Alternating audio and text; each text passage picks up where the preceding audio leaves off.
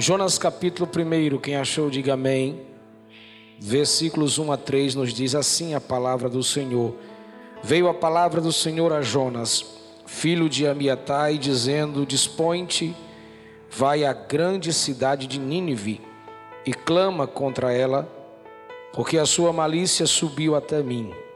Jonas se dispôs para Tarsis, fugindo da presença do Senhor, e tendo descido a Jope, achou um navio que ia para Tarsis, pagou a sua passagem e embarcou nele para ir com eles para Tarsis, para longe da presença do Senhor. Amém. Pai, fala conosco nesta noite, mais uma vez. Nós somos carentes da tua palavra, da tua direção, da tua exortação, do teu ensino. Que nesta noite todos nós possamos ouvir a tua voz é o que eu te peço no nome de Jesus. Amém. E amém. Podeis tomar o seu assento. Fique à vontade. Abra seu coração, a sua mente, seu entendimento. Anote. Hoje eu quero falar sobre alguns perigos de tentar fugir de Deus. Aliás, esta é a geração que mais tem tentado fugir de Deus e tem tentado fugir de várias formas e de muitas maneiras.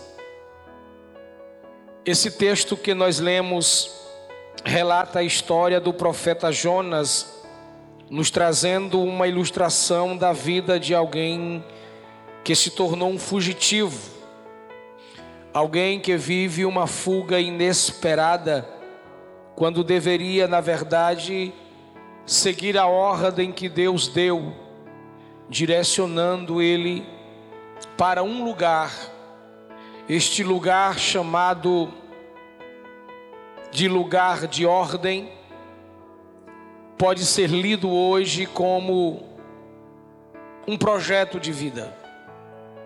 A direção apontada de Deus para Jonas para ir a Nínive pode ser lido hoje como Deus quer que você entre nesse projeto de vida, Deus quer que você tome essa posição. E Jonas é conhecido também como o profeta desobediente e fujão. Quantos de nós têm criticado né, este Jonas, o profeta, como um homem covarde, fujão, fugindo das responsabilidades, da vocação da vida? E às vezes nós esquecemos que nós somos tantos quanto Jonas. Quantas vezes nós fugimos de algo que Deus estabeleceu, ou talvez estamos em alguma fuga daquilo que Deus tem estabelecido para a nossa vida. Nessa tentativa, nos escondendo, nos isolando, nos disfarçando, e nós criamos de certa forma nossos meios de fugir da chamada, da vocação, do ministério. Às vezes nós fugimos do reino, da responsabilidade que Deus tem otorgado para nós. E é uma tolice fugir, diga para alguém, é tolice fugir de Deus. A Bíblia nos diz que desde Caim o homem vem nessa luta frenética, fugindo de Deus foge da chamada, foge de viver uma vida espiritual responsável, foge de servir a Deus, foge de abraçar a causa do ministério. Quantas pessoas têm uma vida, têm um projeto de vida ministerial, têm uma chamada maravilhosa, linda, Deus deu dom, deu talento, Deus deu ciência, Deus deu com muita força, com muito ímpeto. E sabe que é Deus que o chamou, que o convocou, mas vive nessa luta louca de estar tá fugindo de um lado para outro e essas pessoas elas esquecem que depois que ela passou desta ponte para servir a Deus, a ponte que ficou atrás foi quebrada, não tem volta mais. A caminhada agora é sempre para frente. Eu queria que você dissesse para alguém nesta noite: se Deus te chamar para a vocação do ministério, acalme seu coração, Porque se Deus foi Deus que chamou, deixa eu dizer uma coisa para você: Deus quebra tudo, fecha a porta, arrebenta tudo, mas Ele cumpre a vontade dele na sua vida. Entenda isso: que toda tentativa de fugir para longe de Deus é uma evidência de que ainda você não conhece Deus completamente. E olhe que nós estamos falando de um profeta cujo seu nome Amiatai é filho daquele que escuta a voz de Deus, filho da verdade, um homem acostumado com a voz de Deus, mas quando ele faz essa tentativa de fugir de Deus, desobedecendo a Deus por um tempo, este homem desaprende, desconstrói que ele ainda não conhece Deus completamente. Então, quais são os perigos de tentar fugir de Deus? Anote no seu coração e nunca mais esqueça disso. O primeiro perigo é mudar a direção estabelecida por Deus. No verso de número 2, Deus dá a direção para Jonas ir para ir para Nínive. No verso 3, Jonas se levanta e desce para Tarsis. Deus manda ele ir para Nínive.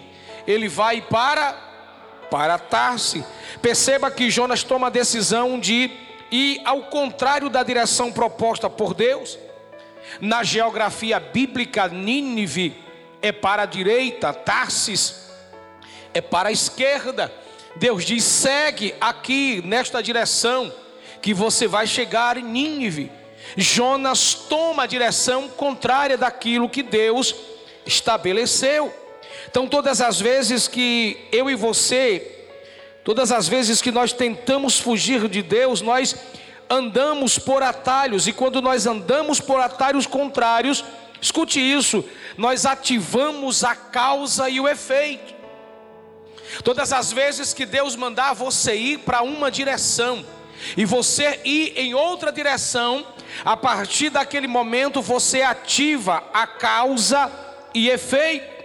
E quando você muda esta roda de que Deus estabeleceu para você, ali se inicia um processo de consequências que se seguirá até o dia da prestação de contas. Quando Deus diz é para a direita e você vai para a esquerda na geografia bíblica, não é política, entenda. Quando Deus diz que você tem que entrar pela porta estreita, você quer ir para a porta larga, ali se inicia um processo de prejuízo, causa e efeito para a tua vida. Diga para alguém: não mude a direção que Deus estabeleceu. Não mude a direção, por mais difícil que seja, é melhor obedecer do que sacrificar. Se Deus disse espere, senta, se acalme e espere. Se Deus disse vá, se levante logo, pegue as trouxas, a mala, a mochila e vá. Se Deus disse corra, como diz os antigos do interior, mete o pé na carreira, acelere, corra logo, porque se Deus estabeleceu uma direção, Ele é fiel para cuidar de você nessa direção. E, e preste atenção: Deus nunca vai dizer para você o que vai acontecer no meio do caminho, porque senão você não sai, senão você não vai, senão você não se levanta. Abraão, vem, vai a uma terra, que terra? Vou lhe mostrar. Quando? No processo da caminhada. Por quê? Porque se eu disser agora, você não vai, vai ficar com medo. Então não fuja da direção da voz de Deus. Quem entende diz amém. Segundo perigo de tentar fugir de Deus é você descer da posição que Deus te colocou.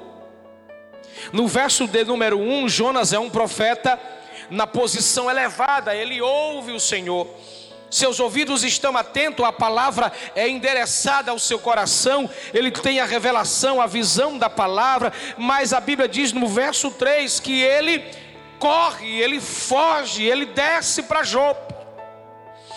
Na geografia é assim, ele está aqui, quando ele deveria caminhar à direita, sempre subindo. E ele diz: Não, eu não vou para Nínive, eu vou para Tarsis. Na geografia bíblica, é sempre descer para o cais. Escute isso. Todas as vezes que nós tentamos fugir, nós descemos da nossa posição com Deus, descemos da espiritualidade elevada. Fugir da direção de Deus é descer do pedestral, da posição elevada que Deus te colocou. Foi Paulo que disse: aos Filipenses que Deus nos colocou num lugar elevado com Cristo Jesus. A nossa posição, ainda que na terra, é com os pés fixados neste solo, neste pó, neste torrão. A nossa mentalidade, o nosso coração, a nossa espiritualidade, a nossa emoção é diante de Cristo. Talvez alguém olha para mim, olha para você e diz: é um pobre, é um miserável não tem muita coisa. O que eles não sabem é que os pés do pó, os pés do barro, os pés da carne pisa o solo, mas diante de Deus, nós estamos em uma altura elevadíssima, estamos com Cristo já, reinando nos lugares celestiais. A tua posição é elevada o inferno olha e diz: Não, este daí é diferente. Não, esta daí é diferente. Os demônios olham e diz: Ele pisa na terra, mas não toca neste, porque ele está posicionado diante do eterno. Não toca nela, porque agora ela faz parte daqueles que não pisa mais o chão espiritual, pisa os lugares espirituais. Todas as vezes que eu e você descemos e fugimos, nós ficamos perdidos. Todas as vezes que nós descemos da nossa posição com Deus, nós vamos desconstruindo nossa vocação nos porões do navio. Guarde isso em seu coração. As consequências de sair da posição é sempre nos levar para o escuro. Quem sai da posição, quem foge de Deus, é sempre tendo uma tendência de descer, desce para o cais, desce para o porão, desce para o escuro, desce para o coração do mar, desce para o estômago do peixe, é sempre descendo. Sempre que você muda a sua posição, fugindo de Deus, a tendência é sua família descer, seu ministério descer, você cair, você se dobrar, você ir para o escuro, você se isolar, você ficar diferente. Preste bem atenção nas consequências. Tudo aquilo que desconstrói sua posição com Deus tende a te levar sempre para baixo e para o escuro. Quem entendeu, diga amém. Terceira verdade, o terceiro perigo de quem tenta fugir de Deus é que esta pessoa que tenta fugir de Deus, ela sempre silencia na hora da tragédia. No verso 5, Jonas está inerte, dormente, silencioso, na hora da tempestade, na hora da tragédia, na hora em que o mar está em convulsão. É sempre assim. Quando a família entra em tragédia, quando uma casa começa a viver problemas convulsivamente, uma instituição, um casamento estar à beira da destruição, o responsável sempre silencia. Às vezes a gente tem uma percepção errada do silêncio. Nem sempre o silêncio é sinal de tranquilidade, de maturidade. Mas na hora da tragédia, o silêncio é sinal de covardia, é sinal de irresponsabilidade, de egoísmo diante das tragédias. Entenda, todas as vezes que alguém tenta fugir de Deus, se reveste de silêncio em seus próprios esconderijos, porque fica lá, porque não vai dizer que traiu, não vai dizer que errou, não vai dizer que roubou, não vai dizer que matou, não vai dizer que enganou, não vai dizer que fez, não vai dizer. Ele prefere, ela prefere ver o barco ser sacudido pelas intempéries da natureza do que abrir a boca, prefere o silêncio com a tragédia do que declarar, reconhecer que errou, para que venha a bonança, o perdão, a graça, o favor de Deus. Quem silencia na hora da tragédia prejudica quem não tem nada a ver com a sua fuga sempre traz perdas irreparáveis aos outros. Ele está em silêncio, está no porão. A Bíblia diz que o navio está sendo quase despedaçado. Todo mundo já colocou parte. Segundo historiadores, 80% da carga, inclusive a alimentação, é jogada fora, desperdiçada, estragada por causa de alguém que é uma pessoa irresponsável com aquilo que está acontecendo todo fujão, silencia. Diz para alguém: todo fujão, silencia, fica calado. E a tendência do fujão é ver a desgraça acontecer e nada dizer e nada falar. Quarto perigo de quem tenta fugir de Deus é encarar a natureza que é mais obediente do que o profeta. No verso de número 4, Deus conversa com o vento e com o mar para sacudir o barco. Essa é uma das lições mais impactantes da história de Jonas. A natureza é mais obediente do que a criatura. Deus diz mar, pois não é terra. Deus diz vento dos quatro cantos, pois não é terra. Balança aquele barco balança aquela casa, balança aquele casamento, balança aquela igreja, balança aquele pastor, balança aquele servo, balança aquela serva, balança os relacionamentos, balança seus negócios, balança a bodega, balança a loja, balança o seu emprego, dá uma balançada, porque ele está se fazendo de besta, está no, tá no porão, está se escondendo, está em silêncio, vai lá, dá uma balançada, e o vento diz: sim, senhor, manda quem pode, obedece quem tem juízo. Ei, querido, não apenas o vento, não não apenas as águas, mas Deus conversou com a baleia. Diga para alguém: Deus conversou com o peixe, com a baleia, seja lá o que for. A Bíblia não diz que é baleia, mas vamos, vamos, vamos, vamos pensar que é. Ele, Deus conversa com o peixe e diz: Eu quero conversar com a água. A água vem, quero conversar com o vento. O vento vem, quero conversar com o peixe. Deus dá ordem ao peixe, fala com a natureza. A natureza se dobra e diz: Pois não, eterno, manda que a gente faz. Mas a criatura, o profeta, que está acostumado a ouvir Deus, não está nem aí para Deus. É, é sempre assim. Quando o profeta não quer ouvir, a jumenta fala, o galo grita, o galo canta, o peixe balança, as águas mexem, o vento sopra, o terremoto acontece, as águas ficam pesadas. É sempre assim. O resultado de quem tenta fugir de Deus é, no mínimo, encarar a natureza como juízo eminente de Deus. Eu fico imaginando com o pensamento de pregador, com a cabeça de pregador, Deus utilizando o vento a tempestade. Eu fico imaginando Jonas lá no porão e as águas e a tempestade batendo na porta e dizendo: Ei, covarde, ei, covarde, ei, covarde. Lá em cima eles não sabem quem você é, mas nós sabemos. O Eterno mandou a gente dizer que tem juízo para a tua vida, covarde. As águas batia e gritava para Jonas: covarde, desobediente, está se escondendo. Deus vai te pegar. A gente te aguarda aqui. Nós vamos te afundar. Vem para cá porque tem frio. Vem para cá porque tem escuridão. Vem para cá porque tem pânico. Vem para cá porque tem medo. Covarde. Esse é o resultado de quem foge da chamada de Deus. E Jonas sabia que era Deus batendo ali, era Deus gritando através do vento das águas: Vem covarde, saia covarde. Quem tenta fugir de Deus mais cedo ou mais tarde vai enfrentar tempestades avassaladoras. Vai, se você se fechar para Deus, não estou profetizando, estou entregando o recado, não estou como evangelista, estou como profeta desta terça-feira, dizendo: não fuja, se correr o bicho pega, se ficar, vai ser usado pelo poder do Espírito Santo. É Deus dizendo para você: não corra, não Não desista.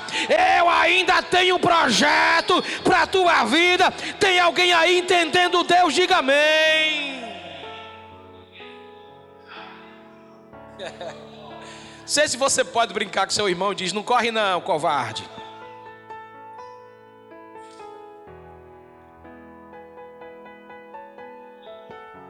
Só tem na Canaã da Messejana 2 isso.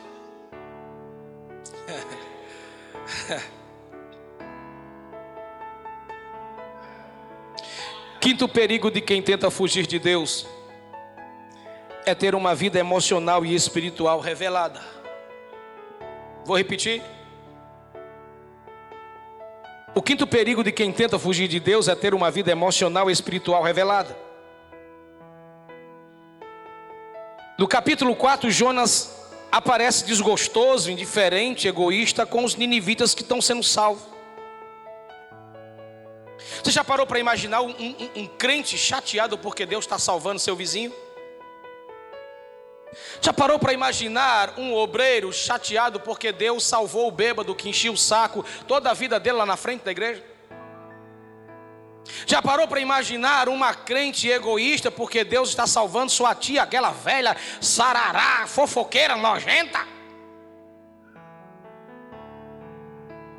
Preferia que fosse para o inferno e Deus disse: Não, ela é Nínive, eu quero salvar ela. Aí é justamente nessas horas que pessoas que têm este comportamento de Jonas nos ensina que toda fuga revela uma insatisfação escondida na alma. Não, eu vou sair da igreja, eu vou fugir porque não gostei. Por quê? Porque quem está lá era meu amigo de infância. Porque quem veio era o meu namorado quando eu era da bagaceira. Deus salvou aquela desgraça. Deus salvou, não é que meu vizinho estava no culto, levantou a mão, aquela safada mexeriqueira, sabe, fedorenta, nojenta. Não gostei, vou sair da igreja, vou me mudar, vou para outro canto, pegar barata, menino.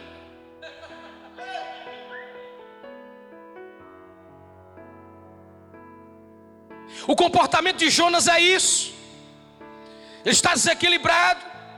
Quando você vê alguém desgostoso e satisfeito com algo, com alguém, com a igreja, é porque está fugindo emocionalmente, espiritualmente daquilo. Diga comigo, toda fuga tende a revelar nosso nível de vida emocional e espiritual.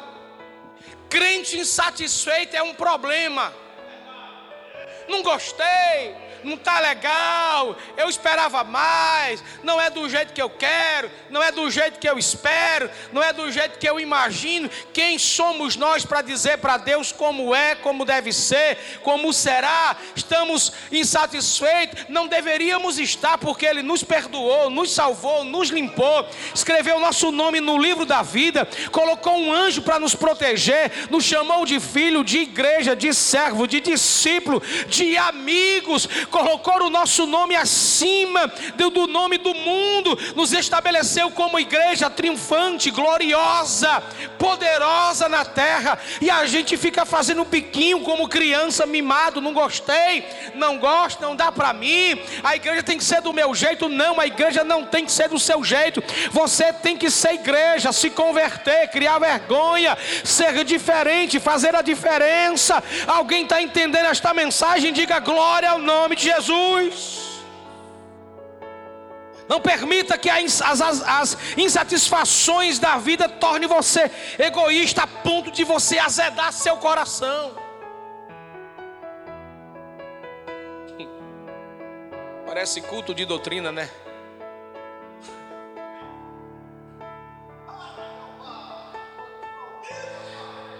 Sexto perigo de quem tenta fugir de Deus é perder a experiência do novo. Quem foge de Deus perde de viver uma experiência nova, em um ambiente novo, experimentar um milagre novo, de entrar por uma porta nova, de crescer ministerialmente em um projeto novo. Toda fuga revela o que nós tememos encarar de novo. A fuga é um paliativo para driblar as novas experiências que precisamos experimentar para crescermos em Deus. Não queremos, não dá para encarar.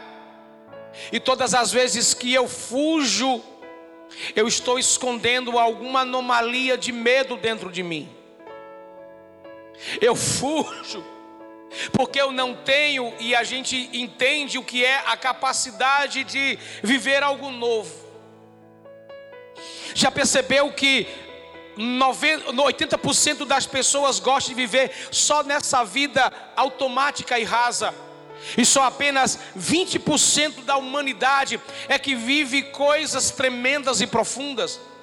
Pois é, Deus está dizendo para essa turma dos 80% que está na hora de sair da rasidade, da superficialidade e encarar aquilo que Deus tem de melhor. E preste atenção: o que Deus sempre tem de melhor é sempre um desafio maior. Nunca vai ser fácil, nunca vai ser legal, nunca vai ser sempre difícil. Deus sempre tira você de baixo, de baixo para colocar em cima. Deus sempre vai abrir uma porta maior para que você entenda que Ele é Deus de coisas novas para te aperfeiçoar. Alguém está entendendo? Diga amém.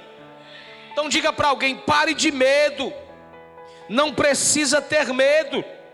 O medo de viver o novo nos faz fugir pela porta de trás da casa e nos tira da, a graça de viver uma experiência nova a cada dia. Todas as vezes que você ver alguém com medo de enfrentar algo novo, é porque está fugindo para longe, porque ela não quer experimentar. Tem gente que acha que os erros do passado vai influenciar na nova que Deus está abrindo, na nova que Deus está estabelecendo. Pastor, eu já fui casada, já fui casado. Pastor, não vou mais entrar porque homem é igual, mulher é igual, é tudo do mesmo jeito. Aí Deus abre a porta e diz: "Entra" que é coisa nova para a tua vida entra, porque eu tenho coisa grande para a sua vida. Não, mas o medo de enfrentar o que Deus está entregando faz com que a pessoa fuja, com que ela corra com medo de enfrentar. Diga por favor para duas pessoas: deve estar tá precisando alguém? Deve estar tá precisando. Deus está dizendo que está abrindo uma porta grande. Entra, porque é coisa grande para a tua vida. Tem alguém entendendo? Diga amém. Não permita que as experiências do passado afunde as novas que estão diante de você. Olha aqui, o ano ainda não terminou. E eu creio que ainda nesse resto de tempo que falta, tem coisa grande chegando. Só deu glória a Deus quem crê. Eu creio. Eu creio. Eu creio no Deus do último segundo. Eu creio no Deus que uma palavra dele, liberada lá no céu, lá no trono, muda toda a história dos homens. Eu creio nisso. Eu creio no Deus que disse que disse para um homem que orava e chorava. Eu posso até imaginar com a minha mente cansada, finita, doente, pesada, de um Deus que na geografia e na ciência não tem como explicar. Que ele disse: por causa de um homem, eu vou retroceder o relógio de Acais. Eu posso até imaginar Deus segurando as extremidades da rotação da esfera do tempo. Sim, o mesmo Deus que disse: haja lua, haja sol, haja iluminares, haja terra, haja água, haja nuvens, afasta isso disso, coloca-se isso, estrelas brilhante, um para governar de dia, outro para governar de noite. O Deus que criou todas as coisas lá em Gênesis 1 é o Deus que criou o tempo, ele é o tempo encarnado, o tempo encarnado é Deus. Este mesmo Deus, ele sabe qual o tempo necessário, o tempo do homem cai em nós. Tempo de Deus, o tempo dele, na hora dele, do jeito dele,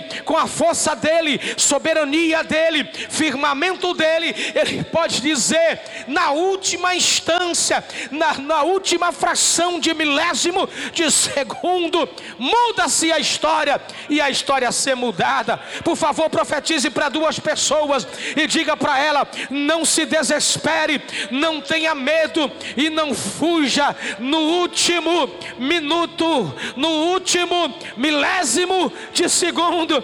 Deus vai te surpreender. Deus vai te surpreender. Eu creio que alguém, antes de terminar o ano de 2022, vai entrar por aqueles portões. Não vai entrar andando, não. Vai entrar pulando. Vai entrar saltando. Vai entrar gritando. Dizendo: Deus fez. Deus fez. Deus fez. No último segundo da história, Deus mudou o cativeiro. Deus libertou o cativo. Deus trouxe para sua casa. Deus ressuscitou. Deus manifestou. Deus mudou. Deus bateu. Deus manifestou o seu poder. Deus mudou a história. Deus virou a página. Deus escreveu algo. Alguém entende? Diga glória ao nome dele.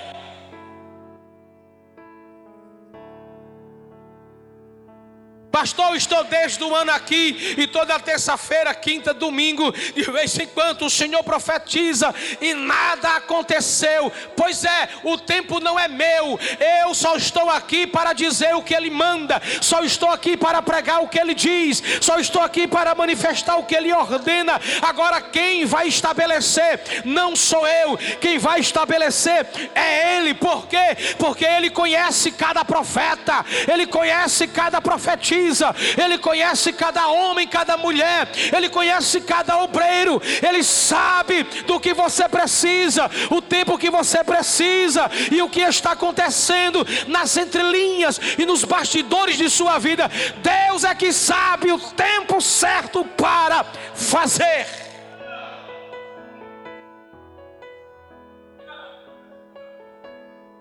Sétimo e último perigo de fugir de tentar fugir de Deus é esconder a nossa identidade. A Bíblia diz no verso 8 que Jonas só é identificado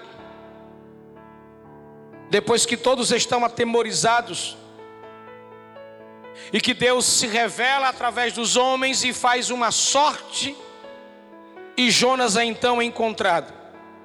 Ele se identifica, se revela de forma atrasada. Toda fuga é uma forma de esconder nossa identidade, porque a nossa identidade revela o nosso caráter. Vou repetir: toda fuga é uma forma de esconder nossa identidade, porque nossa identidade revela nosso caráter é mais fácil fugir para o porão do navio, onde ninguém nos vê, onde a gente não precisa assumir nossa identidade, do que ficar em cima do navio onde todo mundo sabe quem é a gente. É melhor esconder. Toda fuga revela uma identidade de caráter escondida e camuflada.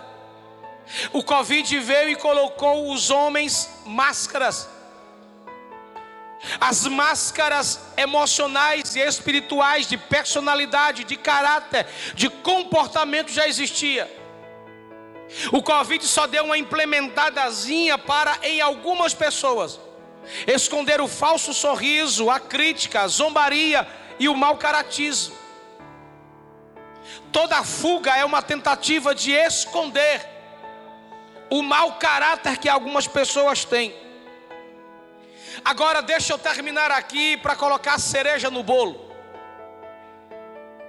O mais impressionante de tudo isso é que nenhum homem se esconde de Deus. Você pode ir para onde você quiser. O salmista disse: Para onde irei eu da tua presença? Se for para o precipício do fundo do mar, tu estás lá. Se eu subir no mais alto lugar das estrelas, tu também estás. Se eu for para o inferno, eu lhe encontro. Se for para a direita, ele está. Para a esquerda, também está. Se retroceder, ele está. Se caminhar para frente, ele está. Ninguém se esconde de Deus. Isso significa que é tolice fugir de Deus. Toda fuga que você interprete além daquilo que foi falado. Ah, eu vou sair um pouquinho da rotina, eu vou escorregar para cá, eu vou criar um paliativo para lá, eu vou experimentar outra coisa para lá. É sempre uma tentativa, inclusive inconsciente, de alguém para fugir de uma responsabilidade que está para vir sobre ela. Duas coisas e eu termino. Porque nós não precisamos fugir de Deus. Diga para alguém, não precisa fugir dele. A pergunta é: por que não precisamos fugir de Deus?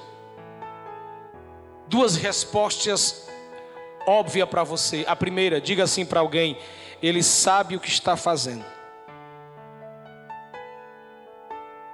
Você não entende, eu não entendo, nós não entendemos. Quando Deus fecha uma porta e diz: sai. Pastor, perdi o emprego. Vou morrer de fome. Que conversa, covarde. Você lembra que chegou o Covid-19 2020? Todo mundo vai morrer. Haverá uma crise. Deus diz: quem disse? A minha casa, eu estava numa igreja simples. A igreja não tem a metade disso aqui. Uma igreja pequena, uma igreja mais pobre, onde a gente fazia aquela cestazinha do, do, da, da, da, da Santa Ceia para ajudar os irmãos. E eu olhei, eu disse: e agora, como é que nós vamos ajudar os irmãos? Foi os irmãos que me ajudou. Todo dia encostava um carro, pastor está aí, eu morava na casa primeira da, pastor está aí, eu dizia, opa, pois não, querido, desce aí, que é? Uma caixa. Bibi, bibi, bibi. Chega aí, pastor, o que é? Uma cesta. Aí outro chegava, outra cesta. Outra cesta. Eu digo, Jesus, eu não tenho estoque para colocar essas coisas. O que é que está acontecendo? Nós não estamos numa guerra. Deus falava ao meu coração: sou eu que sustento, porque eu sei o que está acontecendo, eu sei. O que está acontecendo, eu sei. Dá uma balançada nesse crente e diz: fica tranquilo.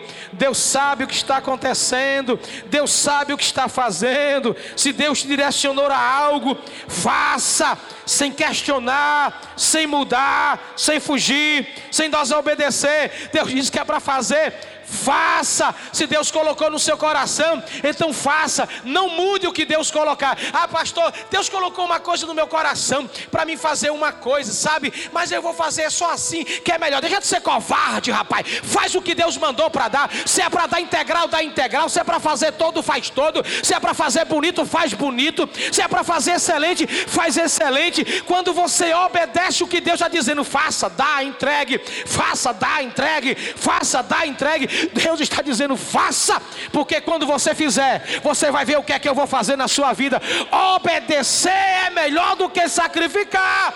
Deus sabe porque está te entregando a tarefa. Diga, Deus sabe, porque está me entregando a tarefa. Tem recompensa grande, rapaz. Olhe para mim, gente. Deus é um patrão competentíssimo. Deus não deve nada para ninguém. Mas cedo ou mais tarde, a recompensa grande chega. Eita, eu estou sentindo que vai explodir o negócio. Diga, por favor, como profeta, mas profetize com vontade. Pegue pelo colarinho, pegue pelas orelhas, pegue pelos pés, pegue pela perna. Vai, Luiz, agarra a Cleita aí, profetiza na vida dele. Os, os, os obreiros aí, diga um para o outro aí, diga para a esposa, diga para o filho. Diga, se prepara, porque antes do dia 31 é profecia do céu, vai transbordar. Só faça aquilo que Deus disse que você fizesse. Vai para Nínive. Nínive é o que Deus já entregou a você. Nínive é o que Deus já falou no seu coração aqui nesta noite. Nínive é aquilo que Deus já estabeleceu. Nínive é aquilo que Deus projetou. Nínive é aquilo que Deus te entregou. Faça, faça. Você vai ver com grandes coisas Deus vai fazer na tua vida. Só quem crê nesta palavra fica de pé e dá um brado de glória ao nome de Jesus.